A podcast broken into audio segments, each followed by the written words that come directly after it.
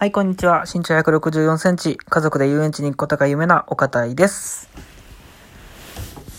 えっ、と、今日ね、数えてみたら、えっと、1週間ぐらい、1週間ですね、7日間は、えー家にから出てないっていうことがね、えー改めて気づきました。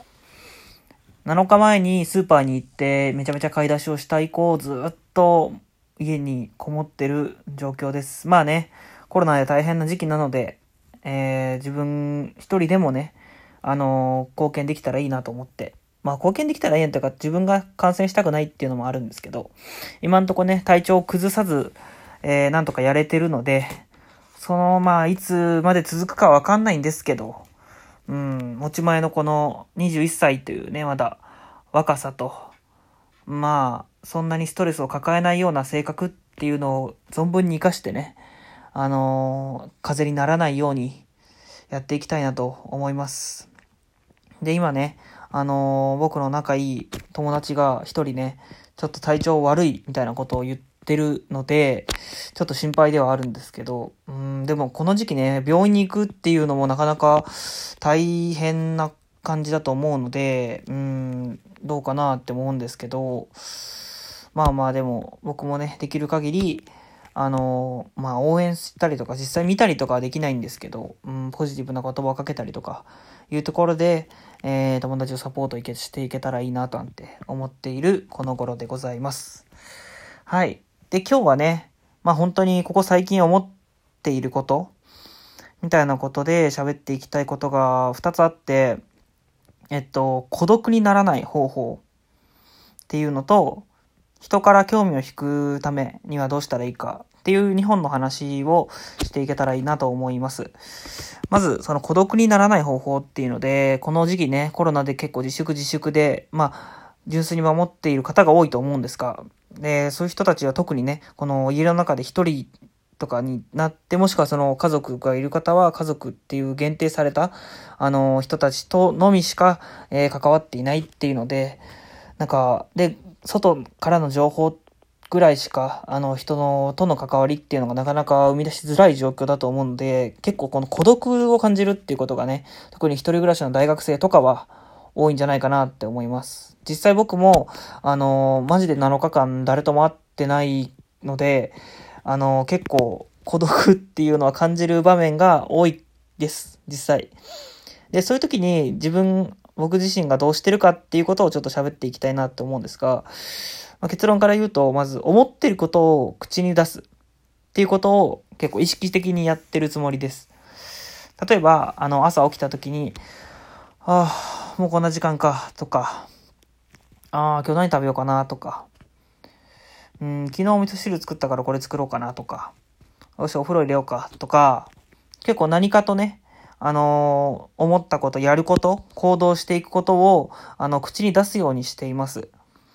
で、これ何がいいかっていうと、あのーまあ、これは完全に主観なんですけど、この、自分、自分なんですけど、ただ喋んないでいると、もう耳、聞くことと見ることぐらいしか、あのー使わないので、口が、お、あのなんていうんですか、YouTube とか見たりしても、他の人の声しか入っていない。ので、あの、自分の声っていうのを感じることができなくなって、自分の存在が、なんか、なんていうんですかね、自分って本当にここにいるのかなみたいな感じで思ってくる。っていうことが結構なんか孤独感に自分っていう存在をこううまく認識、自分自身で気づけてないっていうところが、この孤独を感じる要因の一つかななんて思ってます。なので、その自分自身が、あの、あえて、あの、こう思ってるとか、腹減ったとか、眠たいとか何でもいいと思うんですけど、あえて口に出すっていうことで、あの、自分っていう存在はきちんとここに存在しているっていうのを自分自身が気づける。っていうことで、結構、あの孤独っていうのを感じなくなるような、感じなくなるまでいかないかもしれないですけど、孤独っていうのを、あの、一人で何にも喋らないいる時よりは、マシになると思います。今のね、このコロナ始まる前と後で圧倒的に違うのは、人と会わないこと。で、人と会わなくて変わることっていうのは明らかに会話の数が減るっていうことだと思うんです。まあオンラインでなんか繋がったりみたいなことあると思うんですけど、でもやっぱり外に出る出ないっていうので、まあちょっとした会話、まあコンビニの人にこれ、あの、箸いりますかとか、あの、箸いりますか？店員側か。まあ、箸いりますとか、レシートいりません、いりませんとか、ちょっとしたことでも、まあ、人とのコミュニ、直のコミュニケーションがある、ないっていうので、あのーこう、自分が喋る、喋らないっていうのが変わってくると思うんですね。で、その喋る、喋らないっていうのがあるかないかっていうのが、今のコロナ始まる前、後で違うことで、それによってやっぱ孤独を感じてしまうってことがあるので、特に、その出来事ベースじゃなくて、感情ベースで、結構思ってることを言うといいのかなと思ってます。あ、今日はこれこれする予定がある。あ、大変だなとか。今日は何も予定がない。ラッキーだなとか。うん。思ったことを口に出すっていうことをやっていければ結構孤独にならないようになっていくんじゃないかなって思います。なんでね、ぜひ試してみてもらえたらいいかなと思います。僕もこれはね、あのコロナ、今回のコロナ期間中はね、やっ続けていけたらいいかなと思ってます。はい。っていうのが一つ目の話で、二つ目が、えー人の興味を引くにはっていう話で、えっ、と、ここ何か数回か話してるんですけど、結構出会い系をやってるんですね。で、出会い系の人とチャットでね、チャット機能っていうので話したり、えーしてるんですけど、まあ、その中で、やっぱその盛り上がるタイミング、盛り下がるタイミングみたいなのがあるんですね。で、どこで盛り上がってるのかなって、あの、分析、分析というか、まあ、ちょっと考えてみたら、やっぱ二人が、あの、同じような想像ができているもの。例えば、あの、買い物に行ったら、どのような、えーものを買ったりしますかとか、一緒に友達と行ったりしますかみたいな会話をするときに、あ、私も一緒に行くタイプですよとか、で、友達とはずっと一緒に歩いているタイプです。とかいうふうに相手の情報とかを聞けると、あ、自分も、自分と相手はずっとなんか、あの、買い物行った時に一緒に歩いていけるタイプかなとか、もしくは別々に行動する方なのかなみたいな感じで、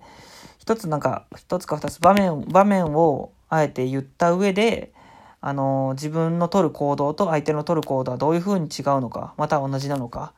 っていうのを具体的に想像しやすいものを、えー相手に伝えることで結構人に興味を持ってもらえる話題かどうかっていうのが決まってくるんじゃないかなって思っています。なので逆にその自分の話題ばっかり言っちゃうパターンの人うんと僕だったらプロレスとお茶とお笑いが好きなんですけど例えばプロレスラーの〇〇さんっていうレスラーが好きでこの技がすごくいいんだよねって言われてもあそうなんだっていうだけになっちゃうので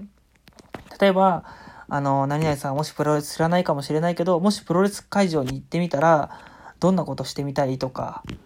えーそうですね。あとはそう、プロレスラーってどんな感じだと思う？みたいな感じで、相手が思うイメージっていうのをまず聞いたりとか、自分が思っているイメージっていうのを伝えた上で、それを二人で合わせていく。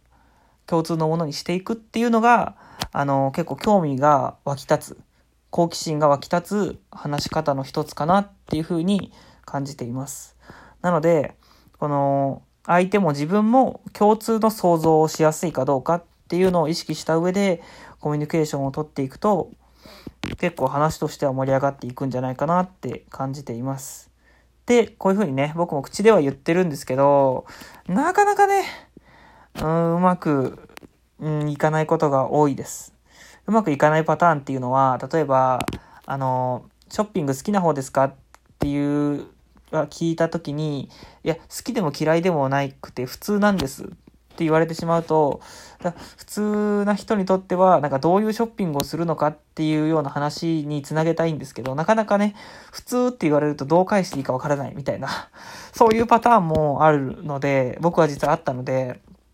うん、なんで、なかなかね、この、同じ想像まで持っていくのが難しいなぁなんて思いながら、最近はね、チャット機能を使ってね、彼女を作れるように頑張ってるところではあるんですけど、うん。なんで、そうですね。まあこれもなかなかうまくいくかどうかわかんないですけど、まあ物は試しということでね、せっかくこのコロナ自粛中でね、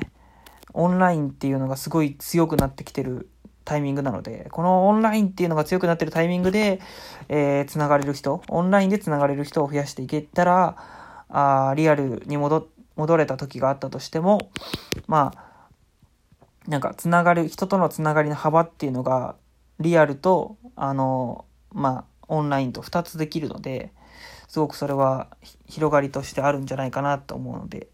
いいかなと思ってます。はい。ってことで、えっ、と、今日は、えー、思ってることを口に出したら孤独にならないんじゃないのかっていう話と、